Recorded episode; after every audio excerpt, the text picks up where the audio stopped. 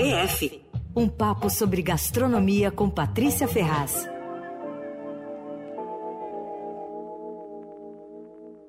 Com a gente ao vivo todas as quartas-feiras, Patrícia Ferraz. Oi, Pati. Tudo bem, eu achei que essa confluência era um K-pop que vocês iam botar ali. Mandou bem, a gente já estava inspirado no tema da sua coluna. Já estava, né? Já estava, super. Foi isso. Foi Você isso. vem com fenômenos coreanos também hoje aqui, Paty? É, ah, eu venho com fenômenos. Não vai ter dancinha, mas vai ter. Vou poupar vocês também da minha voz, mas de qualquer jeito, vamos falar da comida coreana, né? Então, é o seguinte, que já faz um tempo, né, que a Coreia entrou na moda no mundo e aqui também. Aqui talvez tenha demorado até um pouco mais, porque a imigração nem é tão importante como a japonesa, italiana, tal, é relativamente recente e começou assim, acho que nos anos 60. E acho que tem aproximadamente 50 mil pessoas só a comunidade, né? Só que mesmo assim a Coreia bombou pelo mundo todo e bombou aqui também. Então teve o K-pop, a música sul-coreana, né? O cinema, Parasita Sim. também, picolé melona, enfim, um monte de lojinhas de comida. e é bom, melona, vocês comeram? Sim, Sim, é uma delícia. Teve mesmo. seu auge, né? Aquele picolé cremoso, uma delícia, né? Aham. E verde bem natural, né? Aquele verde. Super! eu me lembro que quando eu descobri esse picolé, na mesma geladeira tinha também um de melancia. Era a coisa Ah. mais horrorosa do mundo. Tinha gosto de nada e aí era um formato de melancia. Ai, meu Deus. Com a semente de melancia era amendoim. Era um negócio que não combinava nada com nada. Onde você achou isso na Liberdade? Não, nas geladeiras que vendem melona. Não sei se tem ainda. Ah, que graça. É. Nunca vi também, mas faz um tempo, né? Ah, faz muito tempo. É engraçado, né? Ó, eu confesso que o K-pop não é bem meu estilo e tal, mas a, a comida coreana eu tô gostando cada vez mais, gente. É demais, né? E é demais, né? E eu acho que o legal é que os pratos estão saindo da fronteira, né, da colônia, da Liberdade, do Bom Retiro e tal. E eles estão indo para outras cozinhas. Eu já quero falar disso, mas antes disso eu queria dizer o seguinte, uma coisa que eu achei interessantíssima. Os coreanos são viciados em pimenta, né? Verdade. Praticamente todos os pratos têm pimenta e tal. E aí eu, eu fui ver por quê, que era a razão disso, e aí disse que começou por razões econômicas, que a pimenta é um alimento barato, que dá energia, ajuda a sensação de saciedade. Só que aí é viciante, então o resultado foram comendo cada vez mais, e aí ela entrou para a dieta. Eu achei muito legal. Adorei. É bom, né? E a, bom, a base do tempero da Coreia é a gochujang, né? Que é uma pasta de pimenta vermelha fermentada, vai em tudo e tal. Agora, a comida coreana mais conhecida no mundo é o kimchi, né? Que é a conserva fermentada de acelga, super picante com sabor intenso. Não é exatamente um tempero, ela é mais um acompanhamento de muitos pratos. Ela é feita com alho, pimenta, gengibre e tal, e fermenta pelo menos uma semana. Tem um cheiro fortíssimo. Você sabe que os coreanos gostam tanto do kimchi que a Samsung desenvolveu um modelo de geladeira lá na Coreia com um compartimento separado, que é completamente isolado para o kimchi. Oh. Porque ele tem um cheiro tão forte que ele acaba tomando conta do resto. Então as pessoas ficavam entre fazer é, o kimchi ou o que, que, né, como é que resolvia. E eles resolveram esse problema, um negócio completamente isolado. E olha, os coreanos comem 25 quilos de kimchi por ano, cada um. 25 quilos? Uau! Quilos. Uou. Pra você ter ideia, se precisava ou não precisava da geladeira, né? Acho que precisava da geladeira inteira. pra- Agora, assim, eles comem ensopado, com arroz frito, grelhado com carne, com tofu, sozinho, enfim. E levam para. Quando viajam, eles levam. E até quando eles vão para o espaço, verdade. o astronauta sul-coreano, primeiro lá, levou kimchi.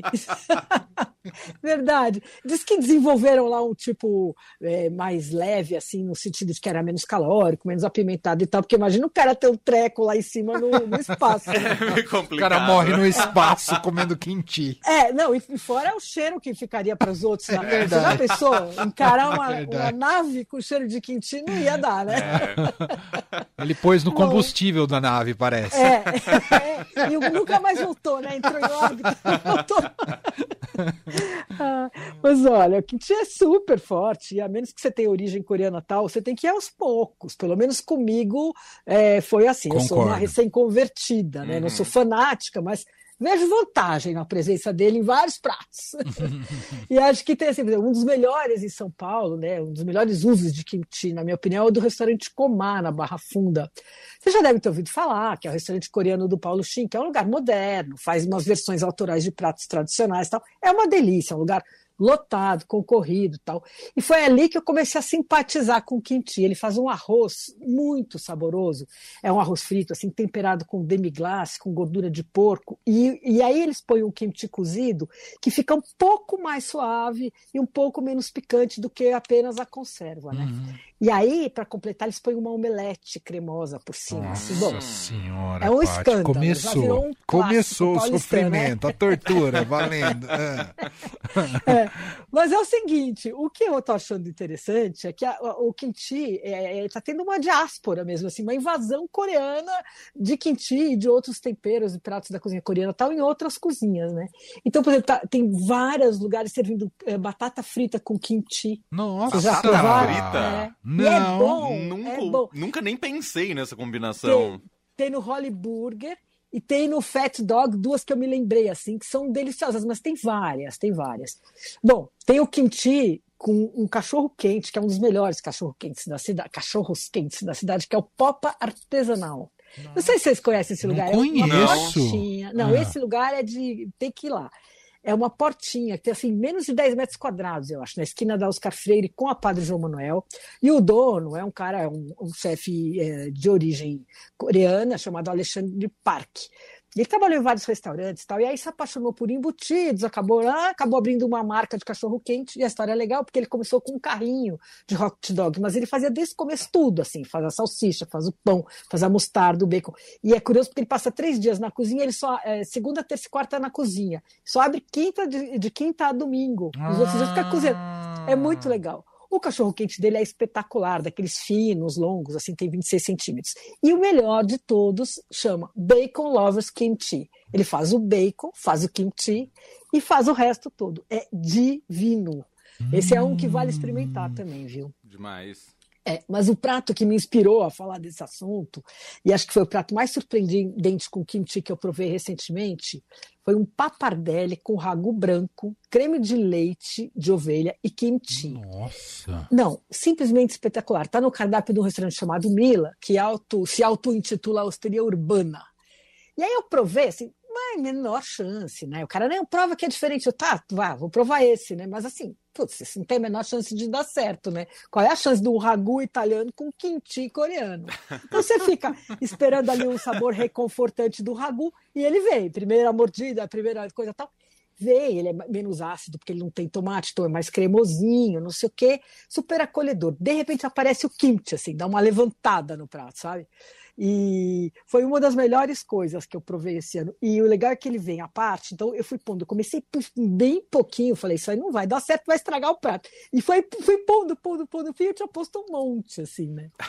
E, e aí eu achei curiosa essa combinação de Itália e Coreia e comecei a pesquisar um pouco. E acabei descobrindo que essa invasão coreana está, inclusive, sendo chamada de diáspora coreana nos Estados Unidos e já virou um movimento. Que interessante. E é, e é uma história super interessante que é, tem a ver com o seguinte: no, depois da Guerra da Coreia, que foi terminou no fim dos anos 50, né? Nos 60 e 70, muitas crianças coreanas foram adotadas pelos americanos. As famílias abriram mão das crianças porque elas não tinham condição de sustentar. Então, mais ou menos 200 mil crianças coreanas foram adotadas por famílias americanas. E eles cresceram em famílias de origens distintas. Então, tinha família alemã, judaica, italiana, enfim, polonesa. Foram adotados por várias nacionalidades. E aí eles conviveram, né? Sabiam que eles tinham origem coreana, sabiam a história deles e tal. Muitos viraram chefe e eles estão resgatando essas raízes, né? Combinando os temperos e técnicas da hum. Coreia com as receitas das famílias adotivas. Então tem, sei lá, matzo, que é uma comida judaica com kimchi, aí tem frango frito com gochujang, que é aquela paz de pimenta, tem um burrito enrolado em folha seca. Então tem várias coisas. Então e surgiu uma comida, uma cozinha muito particular que está em alta nos Estados Unidos e está sendo chamada de Korean American. E aí, quando alguém quer alfinetar, dizendo, ah, mas isso aí não é coreano, não sei o quê, chama de Korean Inspired, quer dizer, inspirada na, na Coreia, né? Demais. É. Bom, além disso, teve um outro fenômeno que popularizou a cozinha da Coreia também, que fez ela ganhar essa expressão nos restaurantes modernos do mundo todo, inclusive aqui, que foi o chefe americano de origem coreana, o David Chang, né? Ele é um cara genial, super criativo, ousadíssimo, talentoso e tal. E ele abriu vários restaurantes. Ele começou em 2004, abriu o primeiro restaurante dele mesmo, e ele colocou o kimchi e o bao, que é aquele pãozinho chinês no vapor, tal. E, e apresentou isso de alguma forma para o mundo ocidental, né? E como ele é um cara lançador de tendência e tudo que ele faz é copiado, acabou tendo boa parte da culpa dessa história. Ainda bem, né? Porque, Muito.